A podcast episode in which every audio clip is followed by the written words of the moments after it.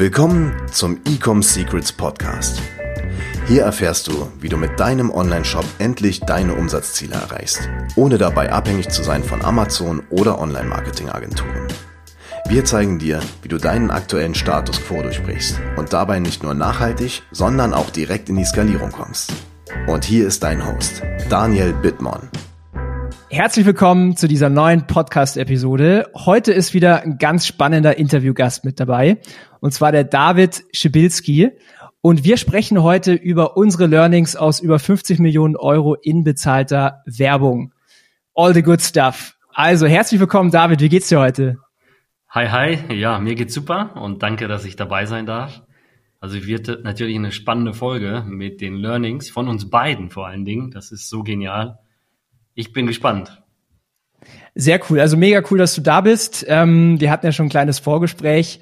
Bevor wir jetzt in die ganzen Content reinstarten, in die ganzen Learnings, kannst du uns mal so ein bisschen abholen, so deine Heldengeschichte erzählen? Vielleicht gab es auch mal, wie hast du angefangen? Vielleicht gab es mal so, so ein Low, so ein Tief, wo du vielleicht aufgeben wolltest. Wie bist du da rausgekommen und wo stehst du heute?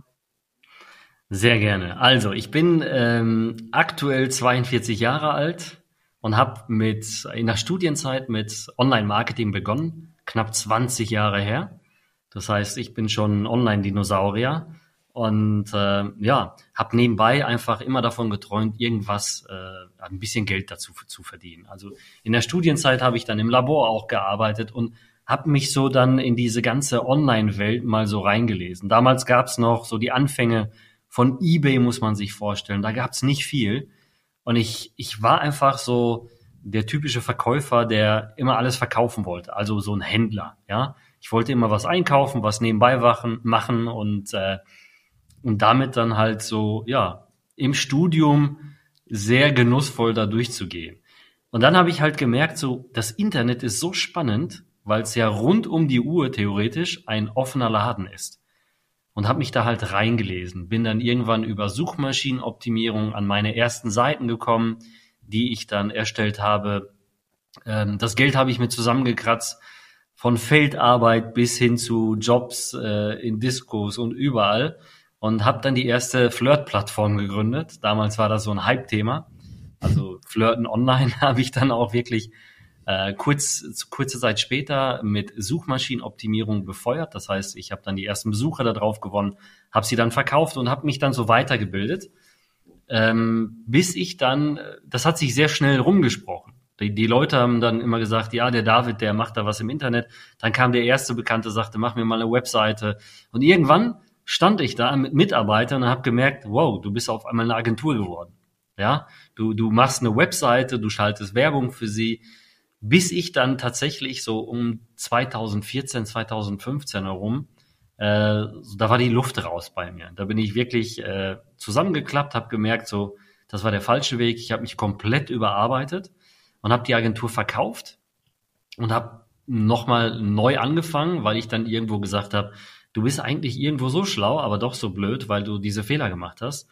Und habe heute ganz anders äh, ja die Prozesse aufgebaut, bin mit einer der erfolgreichsten Affiliate-Marketer im Dachraum. Viele werben dann halt mit meinen, äh, mit meiner Werbung selbst äh, der Kräuter und solche Verkaufs, äh, ja, Trainer sagen dann halt hier der David der erfolgreichste Affiliate und Verkäufer und Facebook und Instagram Marketer.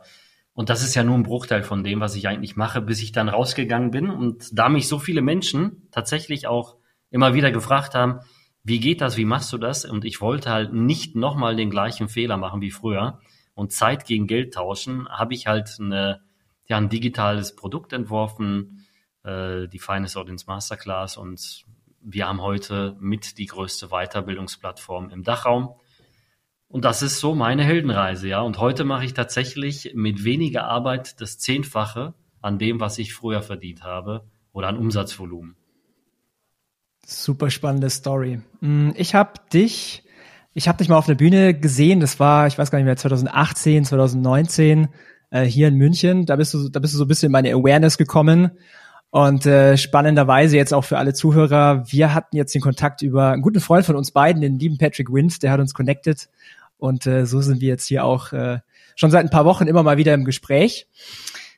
Wir haben heute das Thema Online-Marketing und diese ganzen Learnings, die wir beide aus äh, relativ viel Geld in investierter Werbung rausgezogen haben. Aktuell ist es ja so, man liest es überall in allen Schlagzeilen, Facebook-Ads irgendwie. Funktionieren sie noch? Äh, iOS 14, Apple macht Privacy Changes. Da ist gerade ganz, ganz viel Angst und Panik unter den Online-Marketern oder die, die es noch werden wollen. Wie siehst denn du das ganze Thema? Wie stehst du so zu diesen ganzen Änderungen, die Facebook gerade macht? Also grundsätzlich gab es ja schon immer Änderungen. Also vor zehn Jahren kann ich euch auch sagen, hat man mir gesagt, oh, du wirst jetzt äh, kaputt gehen, äh, weil dann kommen die ganzen Cookie-Richtlinien, dann kamen die vorgeschalteten Pop-ups mit den Warnungen bei 18 Jahren je nachdem, welchen Bereichen du Werbung geschaltet hast. Dann kam die DSGVO und jedes Mal hieß es, äh, ja, Online-Marketing ist tot. Und wenn man ehrlich ist, hat Online-Marketing jedes Jahr immer zweistellige Prozentzahlen an Wachstum, an Umsätzen. Wir reden jetzt hier nicht von Millionen oder Multimillionen, sondern von Milliarden Umsätzen, die online abgewickelt werden. Und es geht immer weiter. Und das Gleiche ist auch mit Facebook jetzt, mit iOS 14 bedeutet nicht, dass wir jetzt ähm, aufhören sollen, sondern wir werden uns nur anpassen müssen. Ja, wir werden vielleicht etwas weniger sehen an Conversions, an Touchpoints, die wir halt in einem Verkaufsprozess haben, vor allem im E-Commerce, dass man halt nicht so viele Signalpunkte adoptieren kann, äh, die man vorher hatte. Aber es geht nach wie vor weiter. Und ich glaube, man muss das Ganze im Großen und Ganzen auch sehen. Also was passiert vorher, was passiert danach, wie nehme ich den Kunden auf, also kriegt er noch eine E-Mail danach, wird da, gibt's da so eine E-Mail-Sequenz. Und äh, wenn man das Ganze sieht, dann ist es nach wie vor mit das Beste, was man machen kann, mit Facebook und Instagram Werbung zu schalten. Man muss sich halt nur ein bisschen an, an, anpassen. Ich bin da komplett bei dir. Ähm, ich teile auch mal kurz meine Meinung dazu. Ich, ich coach auch viele Leute und da äh, höre ich ganz oft diese Panik so, ah, aber ich sehe weniger im Ad-Account. Was ich dann immer erzähle, so die Story ist, es gab auch Zeiten vor dem Internet und es gab Zeiten vor Facebook und da gab es auch schlaue Marketer, die es geschafft haben, Marketing zu betreiben, so dass Firmen wachsen. Ich denke jetzt hier so ein bisschen an Direct Response, an äh, quasi auch Briefe, also über den Briefkasten quasi Marketing betrieben. Und wenn ich mir dann überlege, was ändert sich eigentlich gerade, also, also viel ändert sich jetzt natürlich auch nicht, nicht grundlegend, aber was ändert sich jetzt gerade? vielleicht so ein bisschen das Vehikel, so das Tool, so die, die Facebook-Ads oder beziehungsweise was David du gerade auch gesagt hast, man sieht ein bisschen weniger im Ad-Account.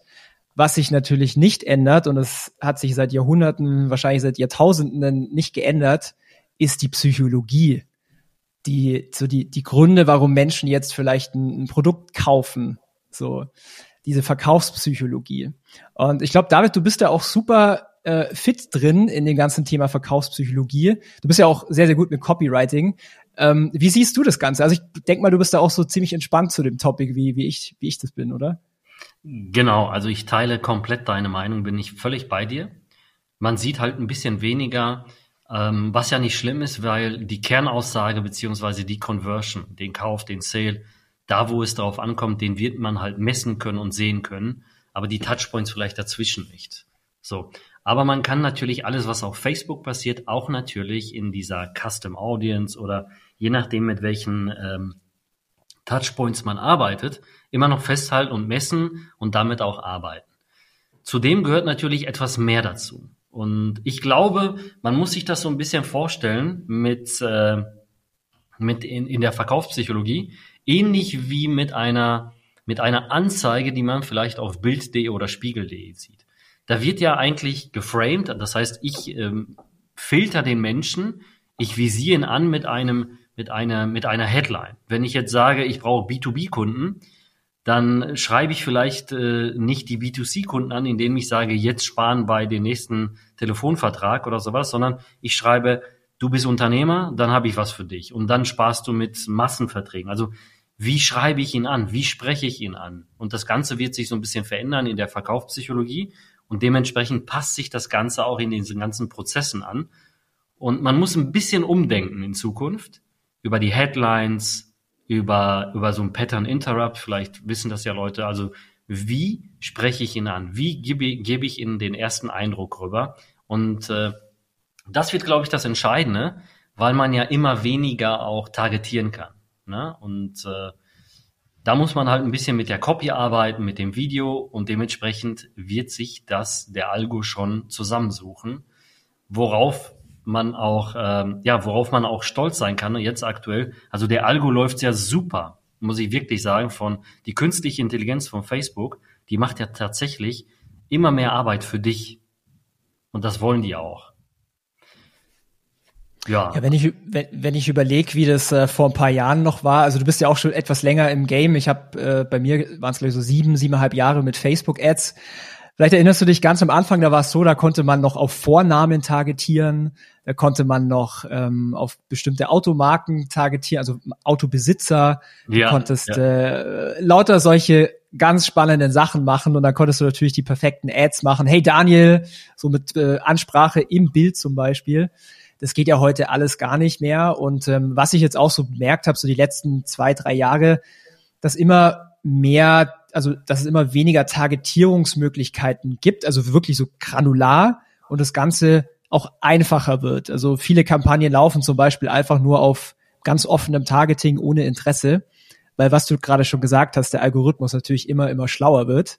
Mhm. Und was natürlich im Umkehrschluss auch passiert ist, ähm, dass viele, die jetzt vielleicht gerade anfangen mit Online-Marketing oder die vielleicht nicht so auf einem, auf einem Stand sind, nicht so das Wissen haben über Verkaufspsychologie, sondern vielleicht sehr, sehr technisch agieren, so, okay, ich muss da den Haken setzen und da den Haken setzen, aber nicht so das große Ganze verstehen. Ich glaube, die Leute werden es richtig schwierig haben, ähm, vor allen Dingen jetzt mit den Änderungen.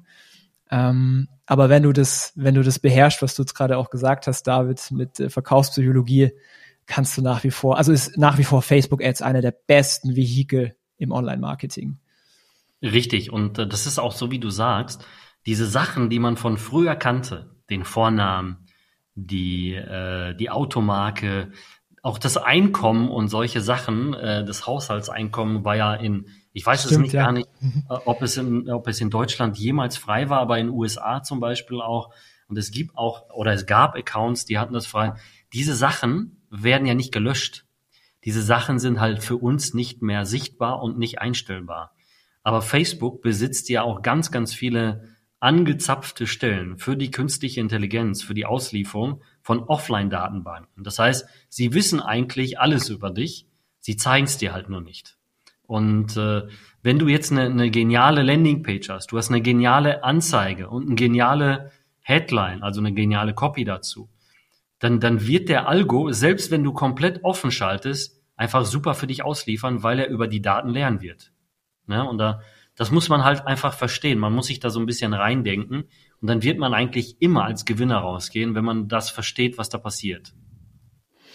Ja, ich glaube, wenn man jetzt da so die Essenz rauszieht, ist am Ende des Tages derjenige, der jetzt immer noch gewinnt und schon seit Jahrzehnten, Jahrhunderten gewinnt, ist eigentlich der, der ähm, gutes Marketing macht. Also was du gerade gesagt hast, Copywriting, die, den, äh, die Zielgruppe verstehen, was sind deren Schmerzpunkte, was sind deren Desires und das natürlich in Form von zum einen guter, guter Texten, also guter, guter Copy, aber natürlich auch, wenn du jetzt ein Video verwendest oder so, da halt auch gezielt rüberbringt und gut rüberbringt. Die Leute werden nach wie vor äh, extrem viel Potenzial haben auf Facebook oder mit Facebook Ads. Genau, da hat ja mhm. Facebook selbst zu den Videos gesagt, ne? das gab es ja, glaube ich, in der letzten Studie von denen. Ähm, Danach oder davor kurz hatten sie auch diese, diese Marke von drei Sekunden mit ein in den Aufschlüsselungen eingerichtet. Und es ging ja darum, äh, ab wann ist die größte Abbruchquote von Videos. Und die haben gesagt, es ist ungefähr bei 1,7 Sekunden gewesen. Und dann kam auch später diese Aufschlüsselungsmarke von Videos von drei Sekunden. Vorher gab es ja nur noch, wie weit haben sie geguckt? 25 Prozent, 50 Prozent und sowas. Ne? Also das wurde ja alles später mit eingebaut. Voll. Und äh, um jetzt hier den Zuhörern noch so ein äh, kleines Nugget zu geben, ähm, wir haben das gerade ganz akut, wir oder ganz aktuell, wir, wir helfen gerade so einer Kaffeemarke und haben direkt mal den Umsatz verdreifacht in irgendwie zwei Wochen. Ähm, was extrem wichtig ist, ist das, was du, David, gerade gesagt hast, der Anfang, so die Aufmerksamkeit zu bekommen. Und was ganz einfach ist, was eigentlich jeder machen kann, der auf Facebook Video-Ads schaltet, ist, diese ersten ein, zwei, drei Sekunden da ganz viele verschiedene Varianten zu testen. Der Rest des Videos kann ja gleich bleiben. Aber wenn ihr das macht, dann bekommt ihr eventuell die Attention von den richtigen Personen. Und wenn man das jetzt mal in Zahlen runterbricht, wir haben gerade ein spezifisches Video, hätten wir am Anfang nicht verschiedene Varianten getestet, hätte die Kampagne komplett gefloppt. Wir haben aber einfach mal 40 verschiedene Anfänge getestet und der Unterschied war von einem Return on Ad Spend von 0,3 bis zu 17. Einfach nur, weil wir die ersten drei Sekunden ausgetauscht haben. Und das ist die Power von Aufmerksamkeit bekommen, Attention bekommen. David, hast du da vielleicht für dich so eine Strategie entwickelt? Wie, wie gehst du das Thema an? Pattern Interrupt und so? Ja, also, also erstens ein geile Case, was du da gerade gesagt hast. Also mega spannend. Ähm, muss ich mir unbedingt mal angucken. Gerne. äh, ja, dieser Pattern Interrupt, das ist unglaublich. Warum? Wir kriegen ja so viel Datenmüll eigentlich ähm, vor die Augen jeden Tag und wir, wir gewöhnen uns das ja an, dass wir so rüber swipen, rüberwischen und immer weiter gucken. Und wenn tatsächlich diese ersten ein, zwei, drei Sekunden nicht der Hook da ist, also wo, wo man sagt so, jetzt komm, jetzt holt sie ihn richtig ab, dann, dann swipet man da einfach drüber und vergisst es sofort. Und die sind wirklich enorm wichtig. Ich habe früher bei mir immer gesagt, also in der Weiterbildung habe ich den Leuten gesagt, wenn ihr keine Ideen habt, dann stellt euch sogar die Kamera auf den Kopf und dreht sie dann. Und dann denken die, was ist denn da kaputt? Aber du hast die Aufmerksamkeit, einmal aufzufallen zwischen den tausend anderen Anzeigen. Und äh, wichtig ist einfach, was, äh, was, was Spannendes daraus zu kriegen. Also oft sieht man, oder was kann man auch von Native-Anzeigen lernen? Ähm, wenn man sich die, die Zeitung, die typischen Zeitungen anguckt, so wie eine Bildzeitung, und man sieht diese unten, diese, diese Anzeigen, mit was für Headlines die immer arbeiten, das ist der Hammer. Äh, zum Beispiel, ähm, ja, was ist aus, ich, ich nehme das jetzt mal so, was ich gestern gesehen habe, was ist aus Boris Becker geworden und so lebt er jetzt. Da ist ja. so viel Spannung drin, weil man, jeder will gucken, ja, was ist denn jetzt? Was ist denn jetzt? Diese Spannung, ne? Da will man einfach wissen, was kommt danach. Und das funktioniert auch sehr, sehr gut in diesen Pattern Interrupts. Wenn man so eine Fragestellung macht oder irgendwie so eine Spannung aufbaut, die einfach noch nicht gelöst wird, sondern erst später. Wir hatten es auch kurz im Vorgespräch, also was da auch eine sehr, sehr starke Inspirationsquelle ist, sind äh, also zum einen so Klatschzeitungen oder Bildzeitungen meinetwegen. Wenn ihr euch da einfach mal so ein bisschen Zeit nimmt und diese ganzen Überschriften durchlest. Also ich bin die Woche mal, ähm, war ich mal draußen, ich war heute ehrlich gesagt noch gar nicht draußen, aber die Woche war ich mal draußen und bin an so einem Zeitungsständer vorbei und ähm, da hat eine Headline sofort meine Attention äh, gepackt. Und zwar, die war irgendwie so nach dem Motto, Bub also nicht, nicht Junge, sondern Bub, in Klammer eins hat Mutter auf dem Balkon ausgeschlossen. Ich, da bin ich sofort stecken geblieben und was die da gemacht haben mit dieser Headline, allein das Wort Bub hat so viel, man denkt da sofort an Spitzbub und es hat sofort meine Neugierde geweckt, der ja auch einfach Kind oder Junge schreiben können, aber Bub war nochmal so sehr, sehr, weiß ich nicht, hat meine Interesse gepiekt und dann noch in Klammer eins und dann denkst du, mein Gott, und solche Sachen, also das, das, das, sowas sprichst du gerade an. Und wenn ich jetzt hier mal einen kleinen Insight geben darf, ähm, bei diesen, bei diesen Videos, was wir gerade machen für diese Kaffeemarke, da haben wir zum Beispiel so Hooks drin wie, ist das der stärkste Kaffee der Welt? Fragezeichen. Oder ein ja, Quote. Genial. Oder, oder so ein Quote. Seitdem ich diesen Kaffee äh, trinke, will ich keinen anderen mehr. Oder alles, was ich davor getrunken habe, war nur schwarzes Wasser. Solche Sachen. Also ihr, ihr bekommt natürlich dann hier schon die, die Aufmerksamkeit dieser, äh, dieser Zielgruppe. Ja. Stark, das ist richtig gut. Ist das der stärkste Kaffee der Welt? Ja, funktioniert das extrem gut. Siehst du, da ist sofort hängen geblieben. Auch gut, äh, was auch sehr, sehr gut funktioniert ist, so machst du, du groß geschrieben, so machst du den stärksten Kaffee der Welt. Das war der beste Hook bisher. Okay. Cool. Okay, ja, ich sehe schon. Ähm, wir sind da ziemlich ähm, auf der gleichen Wellenlänge. Mhm. Ich möchte jetzt mal ein anderes Thema ansprechen. Äh, du hast mir mal erzählt, du machst sehr, sehr viel mit YouTube-Ads. Ich bin total jungfräulich, was YouTube angeht.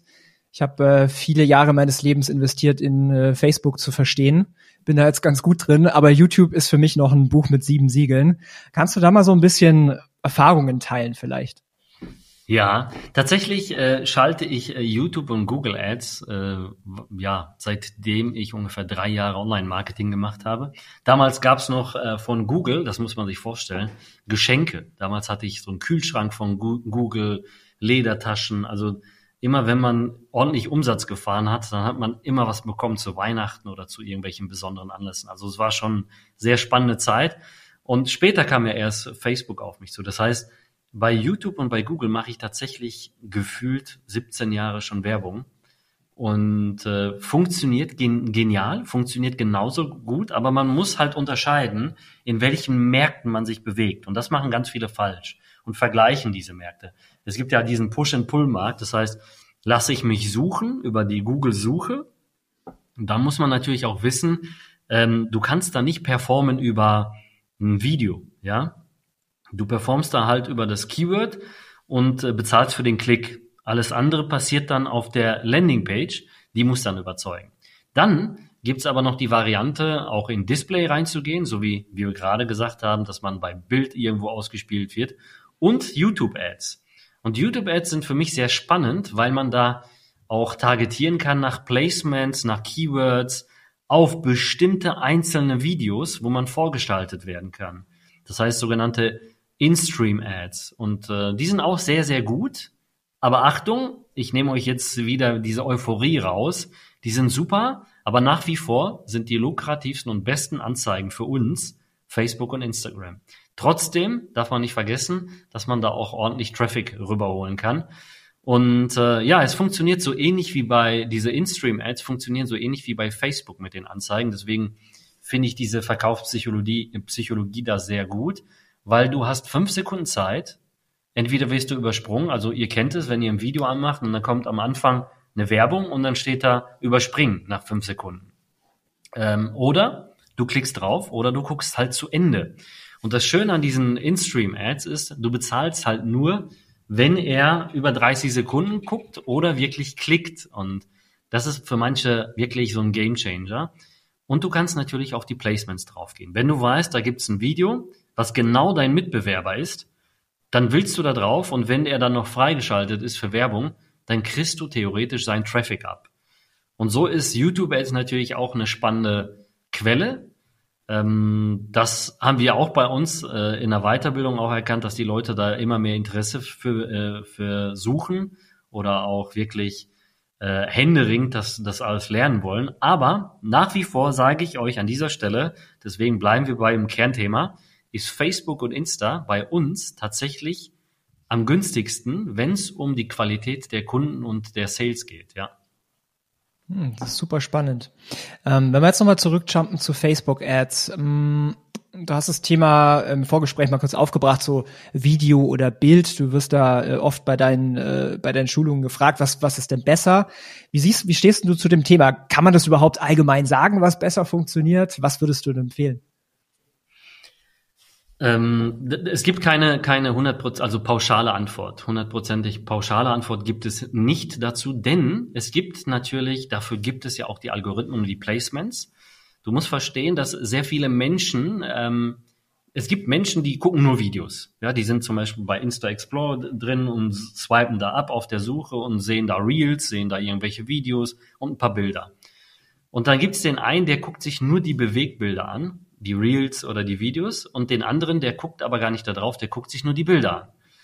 Äh, das heißt, es gibt nicht so eine pauschale Antwort, weil es gibt Menschen, die ein typisches Surfverhalten, die sich halt nur für die ausschlaggebende Message auf dem Bild, ja, äh, ansprechen lassen. Und das ist ein gutes Beispiel, das hatten wir auch vorhin im Vorgespräch, das kennst du wahrscheinlich zehnmal besser als ich, äh, durch E-Commerce, dass man in einem Bild zum Beispiel zum Black Friday was, was preisgibt minus 30 Prozent.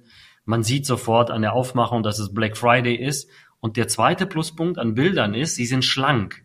Das heißt, wenn du jemanden erwischen willst, der jetzt irgendwo in den Bergen lebt, ja, da gibt es kein 5G, da gibt es kein LTE, äh, dann ist natürlich so ein Bild schneller ausgeliefert als ein Video. Und andersrum ist ein Video natürlich mit einer Message, wenn du das richtig machst, enorm stark in der Überzeugung, egal was du verkaufst. Also kann man nicht pauschalisieren, Deswegen würde ich immer beides benutzen, die Formate ein, äh, einbehalten bei Facebook. Dafür gibt's ja die, die entsprechenden Formate. Man kann sie auch dementsprechend zuschneiden, anpassen für die Placements und dann kriegt man eigentlich schon die perfekten Ausspielungen. Stimme ich dir komplett zu. Und ähm, wie ich das Thema auch angehe, stelle mir auch die Frage, Mein, mein Steckenpferd sind natürlich, natürlich physische Produkte. Ich stelle mir halt die Frage, ist es ein Produkt, was man jetzt erklären muss? Oder ist es jetzt ein Produkt, was man relativ schnell, wo man eine, eine Entscheidung äh, fällen kann, wie jetzt zum Beispiel bei, weiß ich nicht, bei Schmuck, bei Mode? Brauche ich da wirklich ein Video oder reicht vielleicht sogar ein Bild? Aus meiner Erfahrung, so ich sag mal, einfache Produkte, da funktionieren meistens Bilder besser, aber es gibt natürlich auch Videos, die gut funktionieren. Wenn es jetzt ein Produkt ist, was ein bisschen mehr erklärungsbedürftig ist, funktionieren meistens auch Videos nochmal besser, weil da kann man sehr, sehr viel mehr Informationen gepackt in einem Video rüberbringen. Hm. Wenn du jetzt sagst, du machst äh, irgendwie eine Vi ein Video für Facebook-Ads, hast du da für dich so ein bestimmtes Muster? Hast du eine bestimmte Formel, wie du da immer agierst? Also die typische Formel, die ich glaube, die kennt fast jeder Media Buyer, die AIDA-Formel. Es gibt so ein paar abgewandelte Formen. Ähm, bei uns ist es immer wichtig, dass wir immer die W-Fragen lösen. Also was ist es? Wie mache ich das? Was was was kommt danach? Also diese typischen was, wie, warum, was dann, was wenn. So die typischen Eigenschaften, die sich jeder stellt. Ne? Diese W-Fragen sollte man lösen und dann funktioniert das auch. Und wenn man das kombiniert mit der AIDA-Formel, also ein bisschen Attention ne, und so weiter, das Ganze mit reinbringt, ähm, dann wirst du eigentlich nur gewinnen können mit dem, mit dem richtigen Video. Und dann muss natürlich die Copy auch zu dem Video passen. Und jetzt kommt das Spannende, das vergessen nämlich ganz, ganz viele. Oft ist es so, dass, dass die Leute, wenn die mal zu uns kommen oder zu mir in, in, in die Weiterbildung sagen, meine Ads funktionieren nicht, das funktioniert nicht. Die Ads sind super, aber die Landingpage ist wirklich für nix. Also das funktioniert nicht. Und ich sage denen immer, stell dir mal vor, du würdest jetzt bei Netflix eine Folge gucken und dann kommt die zweite Folge und die passt überhaupt nicht zur ersten. Das heißt, dieser Bruch ist einfach da und dann merkst du, das kann nicht funktionieren, weil der, weil der Kunde gar nicht richtig abgeholt wird.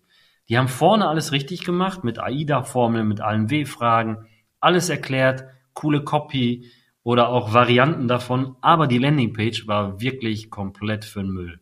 Und das muss man auch beachten.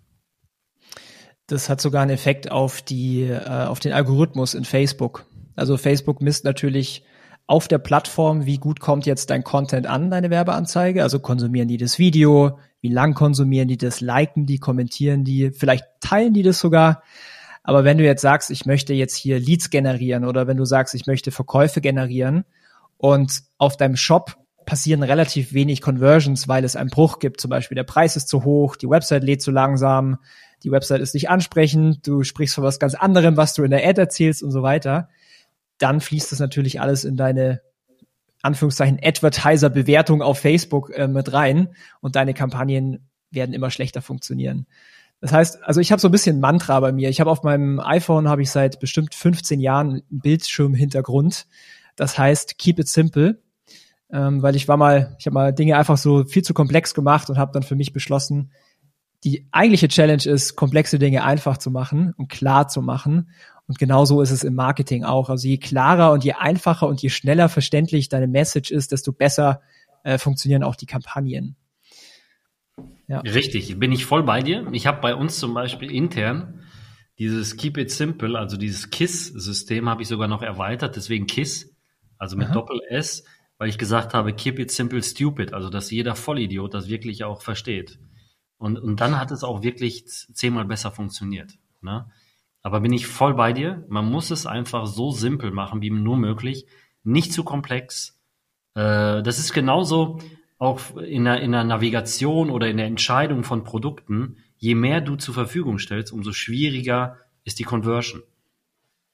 Ne? Also es, äh, die können sich dann teilweise nicht entscheiden. Und wenn du das aber sehr simpel hältst und sagst, das ist es und aus drei Produkten ist das das Beste, dann wird auch gekauft. Ja, und das ist total spannend. Da sind wir eigentlich wieder beim Thema Verkaufspsychologie. Ich habe jetzt gerade so ein Bild im Kopf von, ähm, was du gerade gesagt hast, so das in der Mitte, das ist das Beste. Du kannst kann zum Beispiel im Onlinehandel sagen, okay, kauf eins, kauf drei, kauf fünf. Das bei drei in der Mitte, das ist der, der Bestseller und es wird von den meisten gekauft. Dann sind wir wieder beim Thema, okay, äh, Social Proof, was die anderen machen, das muss ja gut sein, also mache ich das auch. Ich möchte ja dazugehören. Man kann sehr, sehr, sehr viele Sachen machen mit der Verkaufspsychologie. Kleiner Disclaimer an der Stelle auch. Äh, man sollte es auch nur für gute Dinge verwenden, weil man kann natürlich mit Verkaufspsychologie auch Menschen dazu bekommen, Dinge zu kaufen, was sie nicht benötigen. Deswegen äh, hier kleiner Disclaimer an, äh, an, ja, an die Ethik. Aber Jäger und Sammler mit den ganzen Gadgets. Ja, selbst ich bin auf solche Dinge reingefallen. Ich habe früher immer diese Dropshipping-Fallen gekauft, also irgendwelche Halterungen für Autos, wo ich gesagt habe, boah, das sieht cool aus. Und irgendwann hast du da so ganz viele komische Sachen bei dir rumfliegen, wo du denkst, mein Gott, was habe ich mir dabei gedacht? Das war eigentlich Absolut. nur Müll. Ja. Aber sie haben mich überzeugt vom Benefit, also vom, von den Vorteilen und von den Benefits. Sehr, ja, auf jeden Fall. Du, was würdest du denn sagen? Ähm, was ist denn so einer der wichtigsten Skills, die man ähm, haben sollte, die man sich anlernen sollte, wenn man mit Online-Werbung oder Online-Marketing erfolgreich werden will? Ich glaube, dass das Wichtigste ist schon äh, Copywriting, dass man weiß, wie schreibe ich einen Text, wie verkaufe ich etwas und dass man die Produkte und den Algorithmus versteht. Also du kannst ja nicht etwas verkaufen, was du nicht selbst kaufen würdest, was du nicht verstehst wenn du den Algorithmus auch nicht verstehst, wie er ausliefert, weil das Ganze gehört zusammen. Na, jetzt habe ich natürlich sehr viele Sachen auf einmal gesagt, aber es ist wirklich ein Zusammenhang des Ganzen. Verkaufen ist das Wichtigste, dass man weiß, wie verkaufe ich etwas, wie schreibe ich etwas dahin, äh, wie überzeuge ich mit einem Video, mit einem Bild und äh, funktioniert dieses Produkt auch und gibt es natürlich auch die Möglichkeit, diese Ausspielung im Algorithmus. Das heißt, wird das Ding auch überhaupt aufgenommen? Also du sagst ja sehr oft bei euch, ähm, diesen Market Fit, ist das überhaupt nutzbar, ist das brauchbar in der Breite? Funktioniert das auch? Weil sonst ist man vielleicht ein sehr guter Online-Marketer, aber man hat das falsche Produkt. Ja, da sprichst du ein extrem spannendes Thema an. Äh, du kennst ja sicherlich den äh, Marketer Eugene Schwartz, ja. schon ein bisschen, bisschen älter.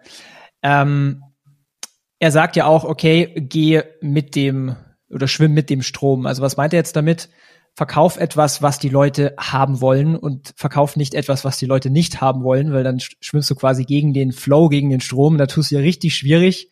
Da kannst du ein sehr guter Marketer sein. Ähm, wenn die Leute ein Produkt oder eine Dienstleistung einfach nicht haben wollen, dann ist es schwierig, das zu verkaufen. Aber wenn es im Markt schon ein Bedürfnis gibt für das Produkt oder für die, für die Dienstleistung und die wollen das haben, dann kannst du natürlich mit starkem Marketing, Copywriting und dem Ganzen das Verlangen bündeln auf dein Produkt, so dass sie dein Produkt haben wollen. Wie gehst denn du, David, wie gehst denn du eigentlich meistens vor, wenn du sagst, okay, ich habe jetzt ein neues, ähm, ich möchte etwas vermarkten, was Neues verkaufen, egal ob jetzt physisch oder digital, und du startest so mit der Research. Wie hast du da für dich vielleicht so ein, so ein Muster? Kannst du uns da mal reinholen, wie du das machst? Also wie wir grundsätzlich starten, ist tatsächlich, wir gucken uns an, was gibt es für Mitbewerber, was machen die, ähm, was haben die an, an Volumen, also wie viele Käufe mehr oder weniger können die generieren, das gucken wir uns schon genauer an. Dann gehen wir natürlich, natürlich in die Keyword-Planung rein, also in den AdWords Keyword-Planner rein, gucken uns das Suchvolumen selbst an für diesen Bereich. Was suchen die Leute in dem Bereich? Was wollen die? Das nächste ist, wir, wir gucken uns ganz tief äh, in Foren an oder auch auf Bewertungsportalen, wo sind die ähm, Hürden, wo, wo gibt es Probleme, wo könnten wir Lösungsansätze mit reingehen, also mit anbieten. Wo gehen wir rein? Gehen wir äh, auf das Produkt rein? Gehen wir in das Pro äh, Problem rein? Das sind ja zwei unterschiedliche Wege, weil ich kann ja das Produkt ganz neutral vorstellen mit äh, den, den Vorteilen da drin oder den Benefits, aber ich kann auch das Problem aufgreifen und dann die Lösung dafür anbieten. Ähm, und da, da machen wir uns wirklich sehr, sehr schlau immer, dass wir sehr stark gucken, okay, ähm, was gibt es für Probleme, was gibt es für QA-Portale, wo das Thema besprochen wird, Bewertungsportale, oft reicht auch Amazon-Bewertung, wenn es Produkte sind. Und das fassen wir alles auf und gucken, wie viel Volumen gibt's das?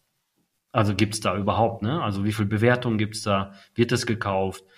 Und so gehen wir einfach in den Markt rein. Und oft ist es tatsächlich so, dass wir sagen, okay, ähm, es könnte schwierig sein, ja, dass wir, dass wir sagen, du musst da vielleicht noch ein bisschen umdenken an deinem Produkt, weil so wirst du nicht die Masse erwischen.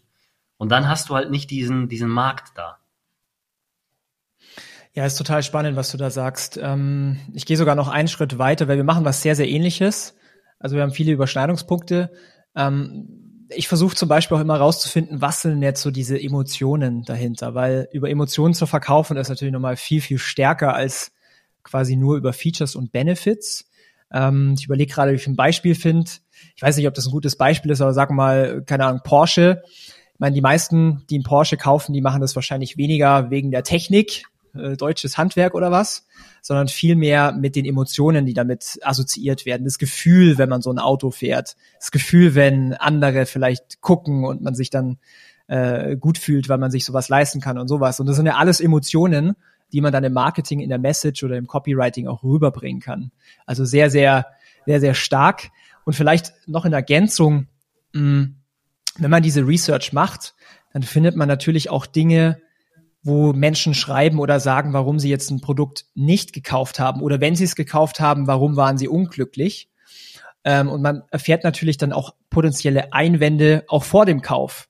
Und wenn man sowas halt schon weiß, dann kann man das natürlich dann auch in seiner Copy oder in seinem Video direkt mit adressieren, dass, dass wenn ich weiß, okay, jemand, äh, jemand, jemands Einwand ist zum Beispiel äh, ABC, dann kann man das auch direkt im Video zum Beispiel adressieren und es damit aushebeln und überzeugen. Und äh, ja, ich bin da komplett bei dir. Copywriting ist einer der wichtigsten, wenn nicht sogar der wichtigste Skill im, im Marketing.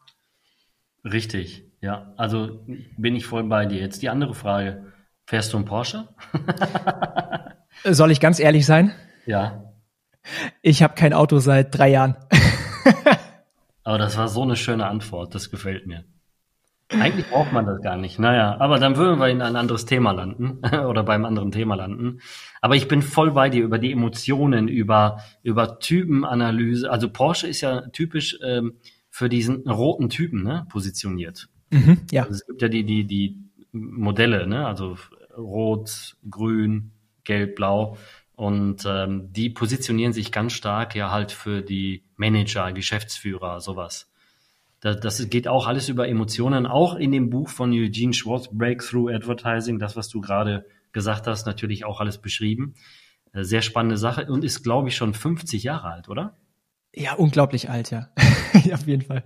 Unglaublich. Also Wahnsinn. Das heißt, äh, das funktioniert nach wie vor, ja. Und das bringt mich eigentlich wieder zu dem Eingangsthema, was wir hatten. Wenn du, wenn du jetzt, lieber Zuhörer, so ein Skill quasi für dich lernst und meisterst, also für mich, ich schreibe zum Beispiel jeden Tag einfach eine Stunde Copy, weil ich es mag, weil ich mich da verbessern möchte und so weiter.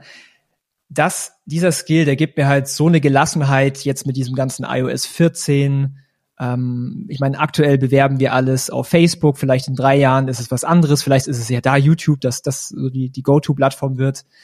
Aber das grundlegende Marketing dahinter bleibt ja gleich, weil es ist immer noch die, die Psychologie der Menschen. Und ähm, ich glaube, das haben, hat David und ich wahrscheinlich gemeinsam. Deswegen waren wir auch in der Lage, so viel äh, Geld in bezahlte Werbung zu investieren, weil wir so verstehen, okay, wie, wie funktioniert die Psyche der Menschen so dahinter. Möchtest du da irgendwas noch dazu äh, fügen, David? Ja, aber du hast vollkommen recht. Also ich glaube, da überdecken wir uns sehr stark. Ich lese teilweise irgendwelche bescheuerten Bücher über Psychologie, wie Menschen funktionieren, wie man überzeugt. Da gibt's ja auch wirklich äh, so viele Bücher, die kann man sehr gut für das Marketing nutzen. Das ist der Wahnsinn. Also von Framing bis hin zu, äh, wie wir denken, was wir brauchen, also Emotionen, Überzeugung und, und, und ist der Wahnsinn. Kann ich nur belegen und das war schon immer so und wird immer so sein, weil das Einzige, es wird halt nur, das Format wird sich ändern. Ne? Und wo wir den halt erwischen. Aber die Absolut. Verkaufspsychologie bleibt. Da hast du mir eigentlich schon die, die nächste Frage direkt vorausgenommen. Ähm, was ich mir jetzt hier aufgeschrieben habe, ist, wie siehst denn du selber so die Zukunft des Online-Marketings, vielleicht so in den nächsten zwei, drei, vier Jahren?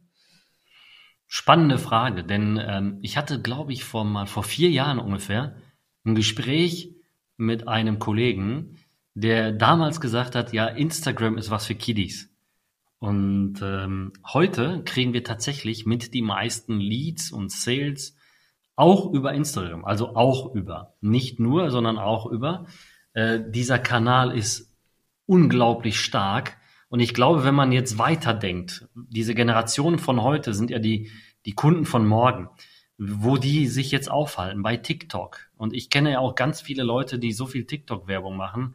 und sagen, selbst für Rechtsanwälte machen die so erfolgreich TikTok-Werbung, kann ich mir gar nicht vorstellen. Aber äh, man, ich assoziiere immer TikTok mit so, ja, die tanzen da rum in den Videos, mehr nicht.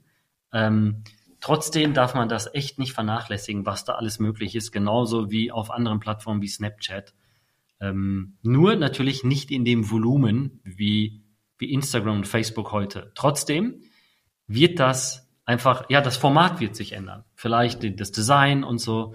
Aber wir sind bei weitem noch nicht das, also da, was möglich ist. Wir werden wahrscheinlich noch ganz, ganz spannende Online-Marketing, äh, ja, Sachen lernen müssen in der Zukunft. Und ich freue mich darauf. Es wird immer weitergehen. Also auch äh, von dem Thema angefangen mit iOS 14, DSGVO, alles was kam, das ist alles egal. Wir passen es an und es geht weiter. Da, da poppt mir noch eine Frage in den Kopf. Äh, David, wie stehst du, also wie siehst du eigentlich das Thema E-Mail-Marketing? Das ist doch eigentlich schon seit fünf Jahren tot, oder? Geil, ja, also das ist der, das ist der Hammer. Das ist äh, genau das, was wir auch besprochen haben. Ich glaube, kurz auch davor, vor dem, vor dem Podcast, haben wir auch gesagt, ja, man muss das ganzheitlich sehen. Das ist so Touchpoint-basiertes Marketing. Bei uns ist es so, wenn man irgendwas kauft, fängt sofort eine Sequenz an von E-Mails. Das heißt, wir beliefern den fast täglich oder jeden zweiten Tag mit einer Folgemail, wenn er irgendetwas gemacht hat. Also wenn das, dann dies, dann kommt diese Mail. Und das gehört alles dazu. Wie viele E-Commerce-Shops habe ich gesehen, die zum Beispiel einen Warenkorbwert, der war zu tief, da, man war nicht break-even. Und man hat dann gewusst, okay, wir müssen eine Custom Lifetime Value irgendwo herausziehen, die über die, die Länge kommt, aber wir brauchen diesen Break-Even Point, den brauchen wir sehr früh. Also hat man über E-Mails weitergearbeitet. Und das funktioniert. Das gehört einfach dazu. Egal ob es Facebook, Instagram Marketing äh, heißt, es gehört dazu.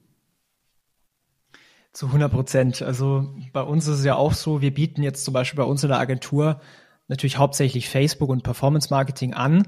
Dennoch auch E-Mail-Marketing mit dazu, denn wenn ich jetzt mal so durch die ganzen Accounts durchschaue, allein aus den E-Mails generieren wir ja 20 bis teilweise sogar 40 Prozent des Umsatzes in Verbindung zusätzlich mit Performance Marketing nur rein aus den E-Mails. Und äh, jeder, der das quasi nicht macht, an, also an alle Online-Händler da draußen, die äh, vielleicht so noch so die falschen Glaubenssätze haben, so ja, ich ein, ein Newsletter im Monat ist schon mehr als genug oder ja, ich will ja meine Newsletter-Abonnenten nicht verschrecken oder sowas. Ähm, wir schicken pro Woche, ich weiß nicht, vier, fünf, sechs E-Mails raus äh, und je mehr, desto besser. So ist mein Mindset. Und das ist ein ganz, ganz starker oder essentieller Part des Online-Marketings. Und nicht nur, nicht nur physische Produkte. Ich meine, David, du machst viel digitale Produkte. Ähm, du hast es gerade selber gesagt, E-Mail-Marketing, eins der besten Vehikel. Richtig. Ich hatte tatsächlich, das ist auch sehr spannend, ich hatte mal tatsächlich vor ungefähr eineinhalb Jahren jemand hier, der war kurz äh, vor der Durchstrecke und hat gesagt, ja, wir müssen was tun. Kannst du uns helfen? Die waren dann zum Privatcoaching da und die haben noch nie eine E-Mail rausgeschickt und hatten einen Verteiler von über 20.000 Personen drin und waren kurz davor, eine Insolvenz anzumelden. Ich habe gesagt, seid ihr eigentlich wahnsinnig? Ihr glaubt gar nicht, was da drin ist. Dann haben die angefangen, sofort danach mit E-Mails parallel zu der Werbung und so weiter. Das Ding geht durch die Decke. Die haben inzwischen, glaube ich, neue 14 Leute eingestellt, weil sie einfach kapiert haben, es gibt nicht die einzige Werbung, sondern es ist ein Zusammenspiel aus, aus dem Ganzen und es hat funktioniert. Also es ist so wirklich wichtig, das darf man nicht vergessen. Wow, okay, David, mega coole Folge. Da ist, da sind sehr, sehr viele Golden Nuggets mit dabei. Wir kommen langsam zum Ende. Jetzt für alle Zuhörer, die sagen, hey, ich möchte ein bisschen mehr über den David rausfinden. Wie kann man sich denn mit dir connecten? Also wir werden ähm, hier in den Show Notes wahrscheinlich meinen Instagram-Account verlinken. Ansonsten müsstet ihr mal auf meinen ja, Instagram-Kanal gerne mir auch schreiben.